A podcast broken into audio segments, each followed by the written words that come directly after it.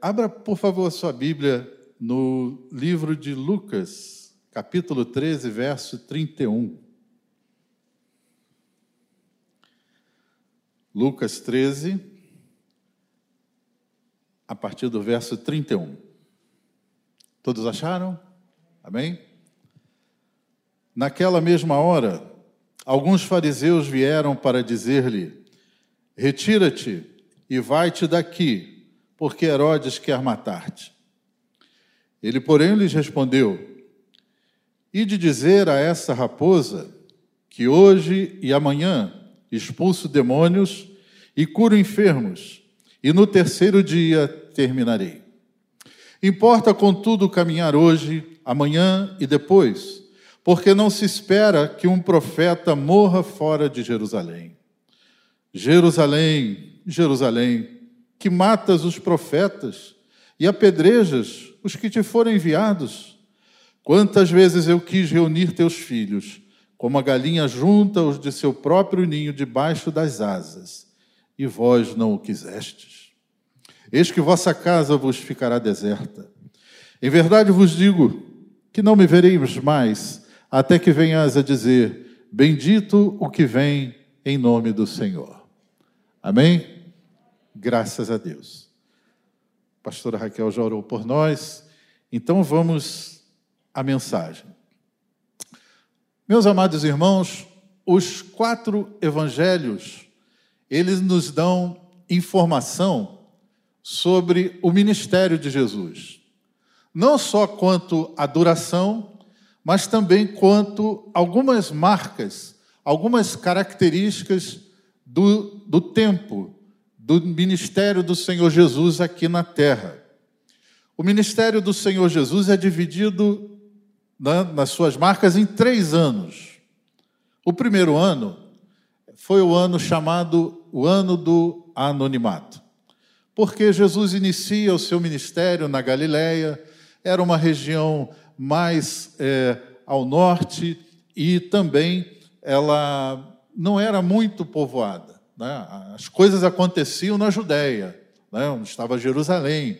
Então, as coisas aconteciam ali. Mas na Galiléia era um pouco mais retirado. Então, o primeiro ano foi um ano chamado do anonimato.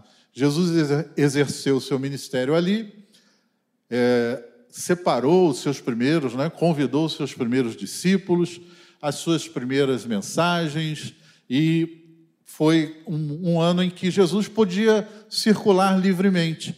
Não havia muitas dificuldades é, aonde Jesus queria ir, ele ia com liberdade. O segundo ano é o chamado o ano da popularidade. Aí o Senhor Jesus já começa a ser muito conhecido. Ele começa a fazer muitas viagens em toda a Palestina e também ele começa a agregar muitos seguidores. E multidões começam a segui-lo. Então é o ano da popularidade, o auge da, da, da sua fama. Ele realiza grandes milagres, multiplicação de pães para multidões e ele começa a ter até dificuldade de circular, de descansar, porque as multidões estavam continuamente querendo ouvi-lo. As multidões iam atrás dele para serem curadas. E havia muitos milagres. E foi um ano de muita popularidade. Até mesmo os líderes religiosos vinham ouvir Jesus. Mas o terceiro ano é o chamado ano da perseguição. A partir de então, Jesus passa a ser visto como uma ameaça. Jesus passa a ser visto, queridos, como com desconfiança, como alguém perigoso, tanto para os religiosos da época, os fariseus, que muitas vezes eram confrontados duramente pela sua hipocrisia, pela, pela sua falsidade, pela dureza de coração, Jesus muitas vezes bateu de frente com eles, confrontou-os, aqueles homens duros de coração, hipócritas, que só queriam saber da sua própria vanglória. E também as autoridades romanas começavam a ter problemas com Jesus, passaram a vê-lo como uma ameaça, já que muitas vezes ele era aclamado como filho de Davi, como alguém que tinha direito ao trono de Israel. Isso para os romanos era um risco, era uma ameaça. Jesus então corre risco de vida e ele então tem que se deslocar com muito cuidado durante esse terceiro ano, o ano da perseguição. E o texto que lemos, queridos irmãos, ele está justamente situado aí nesse terceiro ano, o ano da perseguição. Eu creio, irmãos, que é inegável que nós estamos vivendo um momento de perseguição à igreja. É uma perseguição, muitas vezes ideológica, mas a cristofobia tem se manifestado de uma maneira aguda contra a igreja, não somente no Brasil, mas em grande parte do mundo. Essa perseguição começa a tomar volto, a tomar corpo. Vale lembrar que no ano passado nós tivemos dois casos emblemáticos. Né? Pastor Jorge Linhares, em Minas Gerais, foi chamado pelo Ministério Público para dar explicações sobre a nefasta ideologia de gênero, onde ele se pronunciou. E o outro pastor, pastor César Januário, lá na Bahia, mais ou menos pelo mesmo assunto. Então nós estamos vendo, irmãos, que há uma nuvem negra se levantando no horizonte. Há indícios de que essa situação pode se agravar. A igreja precisa orar bastante, precisa estar bem esclarecida do seu papel, do que ela precisa fazer.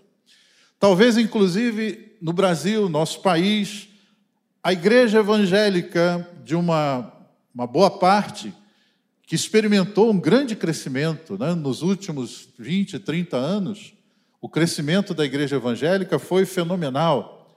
A igreja experimentou um tempo de largueza, um tempo de conforto, onde a igreja saiu de um plano onde ela é ridicularizada, era considerada como pessoas é, sem qualificação, para ser até um, uma igreja, né, ser evangélico, em alguns momentos passou a ser é, como um item de, de, de fama? As pessoas até se declaravam, até no meio artístico. Então passou um momento de, de, largueza, um momento de conforto, de crescimento. E uma parte dessa igreja foi muito influenciada por mensagens né, adocicadas, uma mensagem triunfalista, uma mensagem é, em, tentando passar para nós que era só vitória Ser crente era algo que nos dava direito a grandes promessas, riquezas, eh, bens materiais nesse mundo. E muita gente, muitos crentes começaram a se sentir muito bem nesse mundo. Muitos crentes não alimentavam mais aquela esperança da volta de Jesus, por exemplo. Queriam até que Jesus né, demorasse mais um pouco, tem muita coisa para ganhar aqui nesse mundo, posições de dupla honra. É? E talvez essa parte da igreja esteja ainda pensando que os tempos bons irão voltar. É bom ser otimista, irmãos, sim, e o crente, o cristão, ele é um otimista, tem que ser otimista. Nós esperamos dias melhores, nós esperamos que os nossos sonhos, e os nossos projetos se realizem. É bom, é muito bom. Mas, pastor Anselmo, o senhor vem aqui pela primeira vez, eu acho, pregar aqui em Praça Seca e trazer essa mensagem para nós. O que, que é isso? Eu não quero, irmãos, trazer uma palavra de desânimo, nem assustar ninguém, nem provocar medo no seu coração. Mas eu creio, irmãos, que Deus nessa manhã ele deseja nos trazer uma mensagem de que, ainda se os tempos bons para a igreja não voltarem, ainda que permaneça essa pressão e essa perseguição, para aqueles que confiam no Senhor, nada mudará. Nada mudará.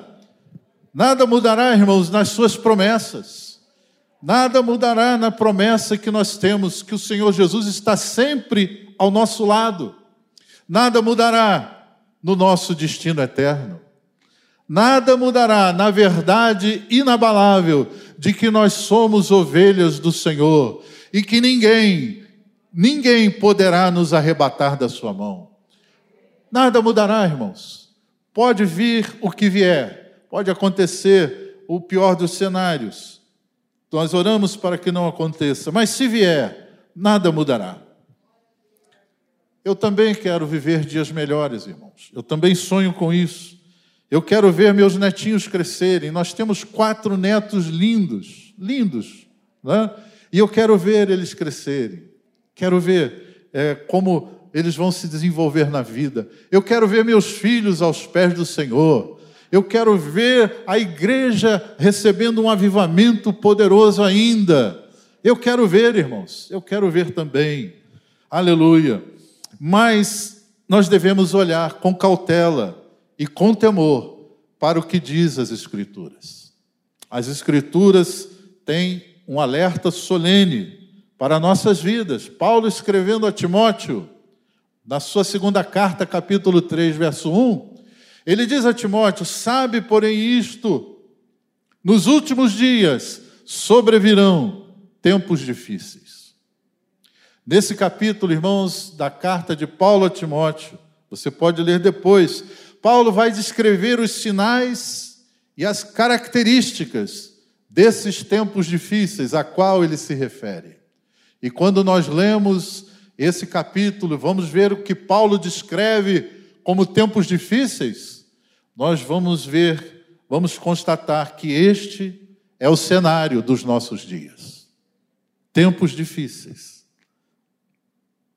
Dias de grande turbulência, dias de animosidade, dia de declarações de ódio raivosas, as pessoas estão se atacando, dias em que a verdade se transforma em mentira, os valores são invertidos, dias de declarada aversão e insistentes ataques aos valores cristãos. São esses os dias que vivemos e que Paulo nos alertou. Então, queridos, há um provérbio latino que diz: se você quer a paz, prepare-se para a guerra. Se você quer paz, prepare-se para a guerra.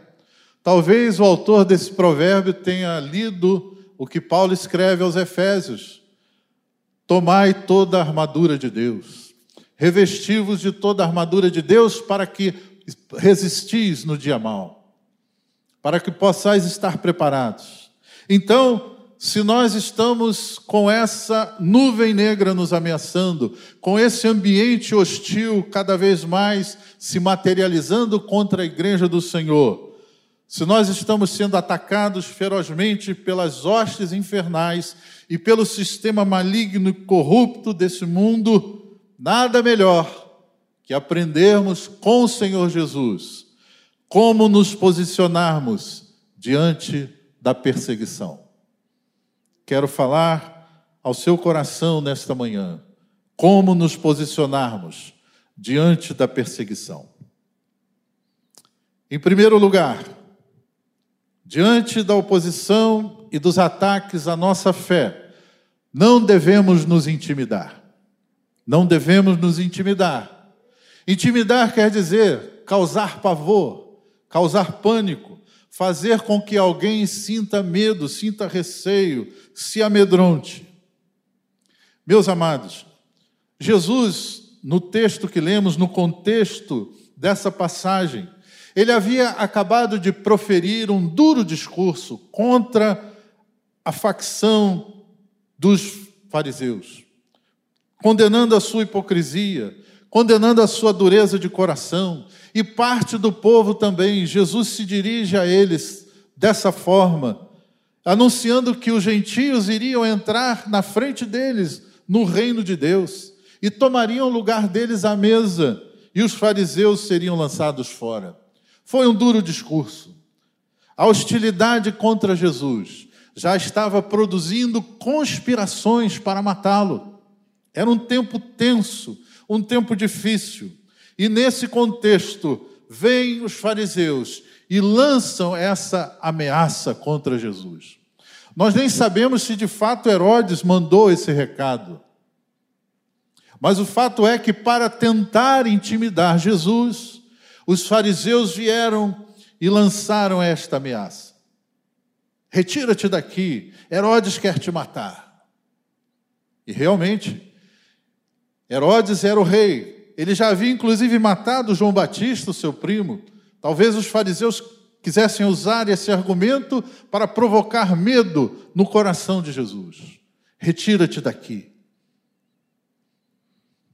Esse ódio contra Jesus, ele produziu conspirações e teve inclusive a capacidade de juntar fariseus com herodianos. Fariseus era uma facção religiosa, era um partido religioso. E os herodianos eram um partido político, eles não tinham nada a ver entre si. Até aquele momento, eles caminhavam em direções diferentes. A única coisa que eles tinham em comum é que eles estavam submissos ao domínio romano. Os fariseus, como religiosos, entendiam que o domínio romano era parte do castigo de Deus, era o juízo de Deus sobre o povo. Era essa cosmovisão dos fariseus como religiosos. Já os herodianos, como políticos, eles é, queriam permanecer naquela estabilidade. Para os herodianos era muito conveniente, trouxe paz, trouxe uma tranquilidade social o domínio romano, e eles cresceram em prestígio como partido político naquela ocasião. Mas eles acabaram se juntando para matar Jesus, para tramar conspirações contra eles.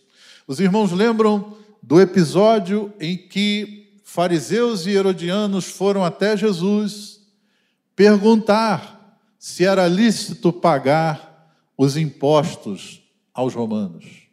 Queriam pegar Jesus numa armadilha. E eles acharam que seria a combinação perfeita. Quando Jesus respondesse algo que fosse contra a lei de Moisés, os fariseus teriam um argumento para prendê-lo. Mas se Jesus respondesse de uma outra forma, que fosse contra o domínio romano, os herodianos o prenderiam. Era a combinação perfeita. E nesse episódio, Jesus dá a célebre resposta. Quando perguntaram é lícito pagar os impostos a Roma? Jesus pega uma moeda, pergunta de quem essa esfinge, e eles respondem de César.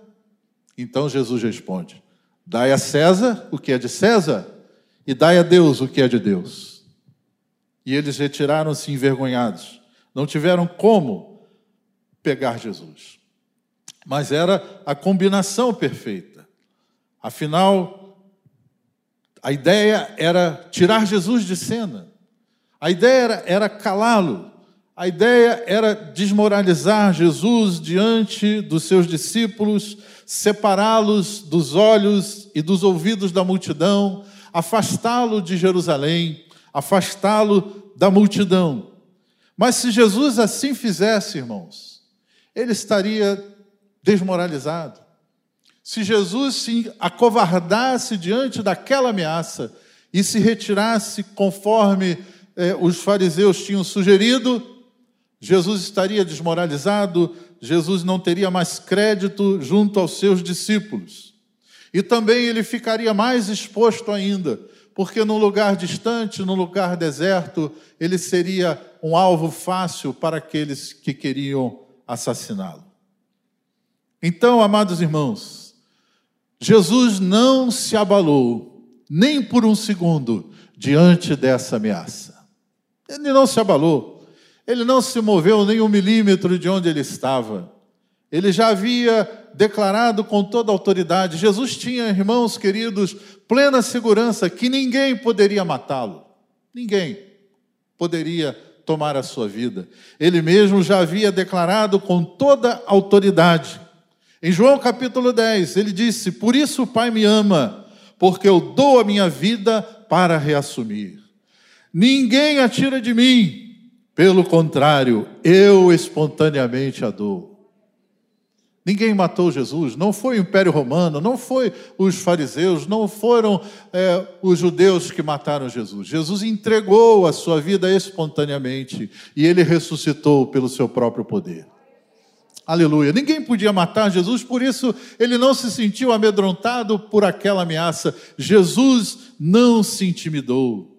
Meus irmãos, quando nós somos guardados, quando nós somos guiados pelo amor de Deus, quando nós fazemos a Sua vontade, agradando ao Senhor, não precisamos temer ameaças, nem dos homens, nem do inferno.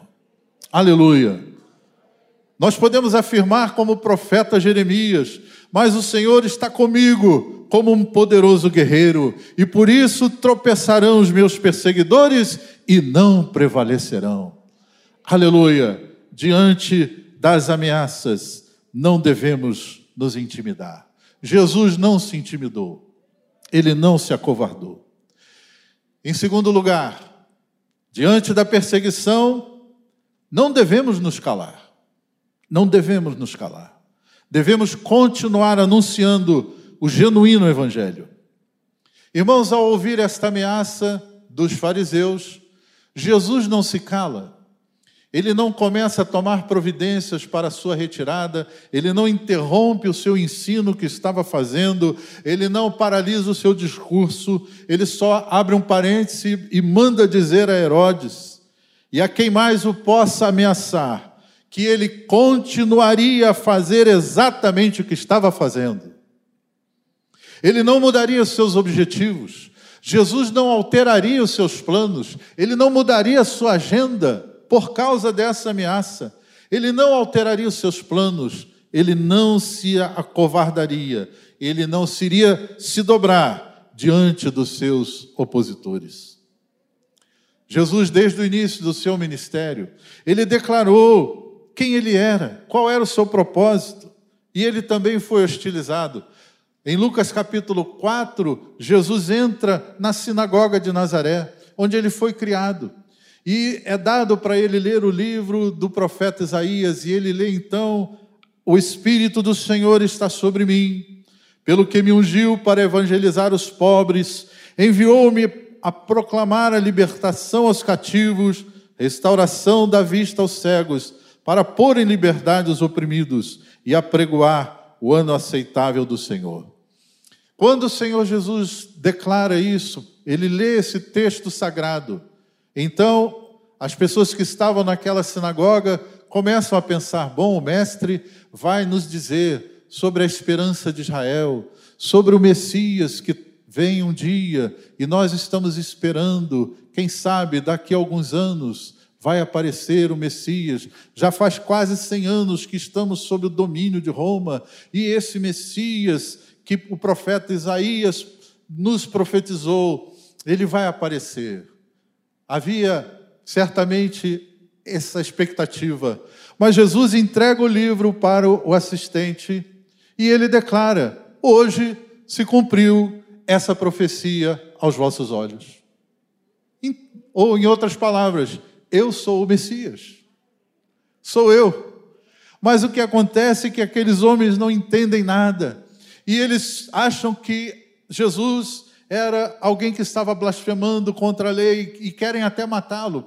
Levaram ele para o alto de um penhasco e queriam jogá-lo de lá, mas ele passou pelo meio da multidão e se livrou deles. Ao declarar essa verdade, logo Jesus começa a ter oposição. Meus irmãos, toda perseguição contra a igreja sempre teve o objetivo de nos calar. A perseguição vem o primeiro objetivo é fazer a igreja calar.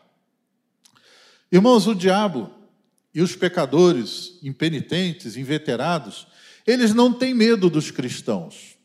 Eles não, eles não têm medo dos evangélicos. O diabo e os pecadores têm medo é do evangelho. Eles têm medo do evangelho, eles têm medo da palavra de Deus. Eles têm pavor, porque Jesus declarou isso em João capítulo 3 dizendo que a luz veio ao mundo e os homens amaram mais as trevas do que a luz, porque as suas obras eram mais. É por isso que eles têm pavor do Evangelho e querem a todo custo fazer com que a igreja pare de anunciar o Evangelho. No capítulo 4 do livro de Atos, a Bíblia fala que Pedro e João foram presos e levados ao sinédrio por conta de um milagre que havia acontecido na Porta Formosa e eles prenderam e ameaçaram Pedro e João para que eles se calassem, para que eles não pregassem mais aquela palavra, para que eles não anunciassem mais o Evangelho. Porém, intrepidamente, os apóstolos declararam que não se calariam. Eles perguntaram: importa nós obedecermos a vocês, aos homens, do que a Deus? Nós vamos continuar pregando. E qual foi a reação dos apóstolos diante daquela ameaça, diante daquela ordem de se calar? Eles começaram a orar não para que a perseguição cessasse. Interessante isso. A oração deles não foi, Senhor, para, cessa essa perseguição. Não foi isso.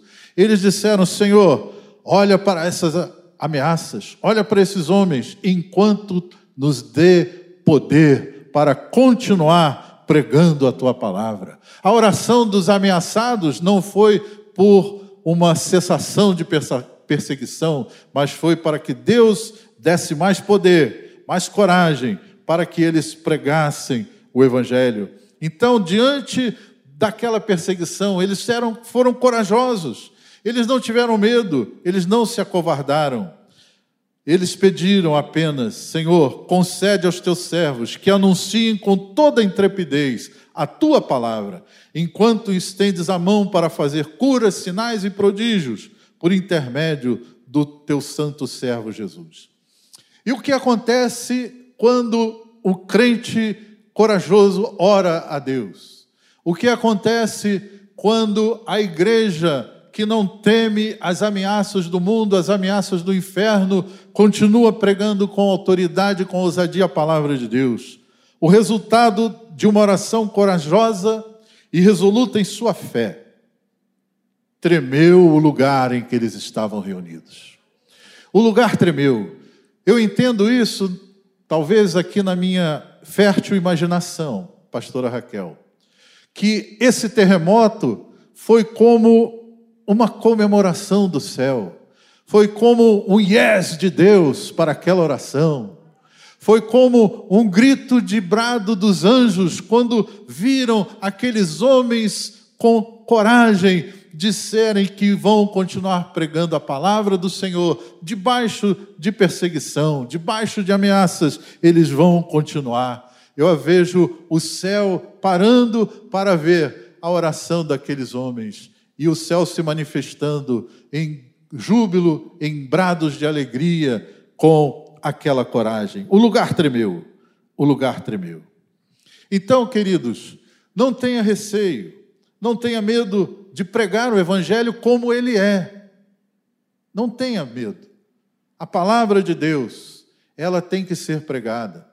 Paulo diz que ele não se envergonhava do Evangelho, pois ele sabia que o Evangelho era o poder de Deus para a salvação de todo aquele que crê. Muitas vezes nós ficamos preocupados ou carregamos uma certa responsabilidade. Puxa, eu tenho que pregar para que a pessoa se converta, para que o meu parente se converta, para que o meu esposo, minha filha, minha esposa se converta, eu tenho que pregar. Sim, tem, tem que pregar? Sim, óbvio. Mas quem convence é o Espírito Santo. E quem tem poder não é a nossa palavra, mas é a palavra de Deus. A palavra de Deus, o Evangelho é o poder de Deus para a salvação. Então continue pregando, continue falando, apesar da ameaça. Eu não sei se você atravessa esse momento, talvez no seu trabalho, no, no, na sua faculdade, no seu ambiente, na sua vizinhança, é ameaçado, é pressionado, é contestado pelo fato de ser cristão. Mas continue com amor, continue com compreensão, pregando o Evangelho. Porque o Evangelho, irmãos, ele não ataca as, as pessoas. O Evangelho, ele ataca o pecado que prende as pessoas. Então, quando Paulo confrontou os Gálatas que estavam é, abandonando a graça de Deus, Ele diz: Tornei-me porventura vosso inimigo por vos dizer a verdade? Paulo faz essa interrogação, porque ele confronta os Gálatas que estavam caindo da graça de Deus. E se alguém estava insatisfeito com a palavra de Paulo, Paulo diz: Olha, eu sou amigo de vocês, eu não sou inimigo, porque eu digo a verdade. Dizer a verdade é um ato de amor também. Então, amado, diante de um cenário hostil, de um cenário contrário e ameaçador, nunca desanime. Ore pedindo mais poder. É? Ao invés de é, se curvar diante da ameaça, se amedrontar e voltar para uma posição mais cômoda, mais tranquila, ore pedindo mais poder, ore pedindo mais autoridade. A pregação do Evangelho, irmãos, por pessoas cheias do Espírito Santo, sempre será acompanhada de manifestação do poder de Deus. Foi isso que os apóstolos oraram. Senhor, nos dá autoridade para pregar, nos dá intrepidez enquanto tu operas milagres. Então a pregação corajosa do Evangelho sempre será seguida de milagres, de manifestação gloriosa de Deus. Tempo de perseguição, tempo de hostilidade, também será tempo de milagres e tempo de manifestação da glória do Senhor. Aleluia! Louvado seja o nome do Senhor Jesus. Diante da perseguição, meus irmãos, em terceiro lugar, persevere decididamente em cumprir a vontade de Deus. Persevere decididamente em cumprir a vontade de Deus. Queridos, diante da ameaça dos fariseus, Jesus manda um recado um tanto desaforado para Herodes. Ele chama Herodes de raposa. Interessante. E por que, que Jesus chama Herodes de raposa? Porque Herodes, a semelhança da raposa, era astuto e ao mesmo tempo covarde. Astuto para matar, como a raposa que devora filhotinhos e animais menores, e covarde por não atacar de frente, mas por fraudes e mentiras, como a raposa que vai avançando dissimuladamente, disfarçadamente, com subterfúgios, desde os seus esconderijos. Jesus manda dizer a ele, a Herodes, que ele tem um plano divino a cumprir e que ninguém poderá impedir esse plano. Mandou dizer Herodes, com todas as letras. Ele manda dizer que tem um tempo determinado para cumprir todo o seu ministério, seu ministério de cura e libertação, ele manda dizer a essa raposa que hoje e amanhã expulso demônios e curo enfermos, e no terceiro dia terminarei. Lógico que era uma alusão figurada ao seu tempo de ministério. Hoje, amanhã e depois, os três anos de ministério. As multidões o seguiam, todos o admiravam. Os milagres e maravilhas aconteciam em profusão. Quando Jesus estava no auge, há menos de um ano atrás, a fama de Jesus, a, a sua popularidade, todos o admiravam. Mas agora, na reta final do seu ministério, tudo parecia extremamente difícil. Era muito difícil. Discípulos às centenas começaram a abandonar Jesus por causa do seu discurso, por causa da sua mensagem. Seus próprios irmãos não criam nele. E agora as ameaças de morte eram bem reais e iminentes. Então, queridos, Jesus poderia pensar que o Pai o havia abandonado, porque há um ano atrás eram milagres, eram multidões, as pessoas queriam ouvi-lo, as pessoas queriam tocá-lo, as pessoas o aclamaram, o admiravam, e agora ele estava com a sua vida em risco, discípulos o abandonando, seus próprios irmãos da sua família, filhos de José, não, não queriam é, acreditar nele. Todos estavam, de alguma forma, o deixando. Mas o Senhor Jesus estava completamente consciente que o Pai estava com pleno domínio daquela situação. Jesus sabia que o Pai, de maneira alguma, o abandonava. Irmãos, eu quero que você saiba e tenha certeza nessa manhã que apesar de você enfrentar em algum momento da sua vida circunstâncias adversas, momentos difíceis, momentos complicados, onde dor, lágrimas, doença, morte talvez aconteça. É um cenário difícil e complicado, mas apesar disso, saiba que o Senhor tem o controle de tudo nas suas mãos. O cenário da sua vida agora pode ser o mais adverso, o mais assustador. Porém, eu quero dizer para você nessa manhã que os planos de Deus para a sua vida não mudaram. Os planos de Deus para você vão se cumprir. E a Bíblia diz que os planos que Deus tem a nosso respeito, lá em Jeremias 29, 11, são planos de paz e não de mal. São planos bons. Deus tem planos bons para a sua vida. Ainda que hoje você esteja aqui nesta manhã com seu coração dolorido, ou com sua alma aflita ou preocupada, não tenha medo, não se preocupe. Deus está no controle da sua vida. Deus não te abandonou. Jesus estava vivendo aquele momento difícil, complicado, perseguição, ameaças de morte, mas ele sabia que Deus estava no controle. Deus nunca perdeu o controle, irmãos, e nunca perderá o controle da história. Em quarto lugar, diante das perseguições, precisamos estar seguros de uma verdade gloriosa. A vitória da igreja é certa e é irreversível. Aleluia. Irmãos, no fim de tudo, quando chegar o dia final, nós vamos celebrar a nossa vitória, que já está garantida, a vitória da igreja está assegurada, nada pode mudar isso então, diante das perseguições, nós podemos estar seguros que a vitória da igreja, ela é certa e é irreversível. Aleluia. Jesus estava absolutamente seguro. Ele não se afastaria de Jerusalém na posição que o Pai desejava. Jesus sabia, queridos, que apesar do que o esperava ali no Monte Calvário, do que eu aguardava naquele momento, o propósito do Pai iria prevalecer. Aleluia. Morto na cruz, os líderes judaicos, as autoridades romanas e o próprio Satanás comemoraram o seu pseudo-triunfo sobre Jesus. Jesus morreu, foi crucificado, foi sepultado. Quando seus ferozes opositores se alegravam pensando ter derrotado o Senhor Jesus. A Bíblia diz que no terceiro dia, no domingo de manhã, um domingo como este, anjos de Deus removem a pedra do sepulcro. A pesada pedra que lacrava aquele, aquele sepulcro foi removido.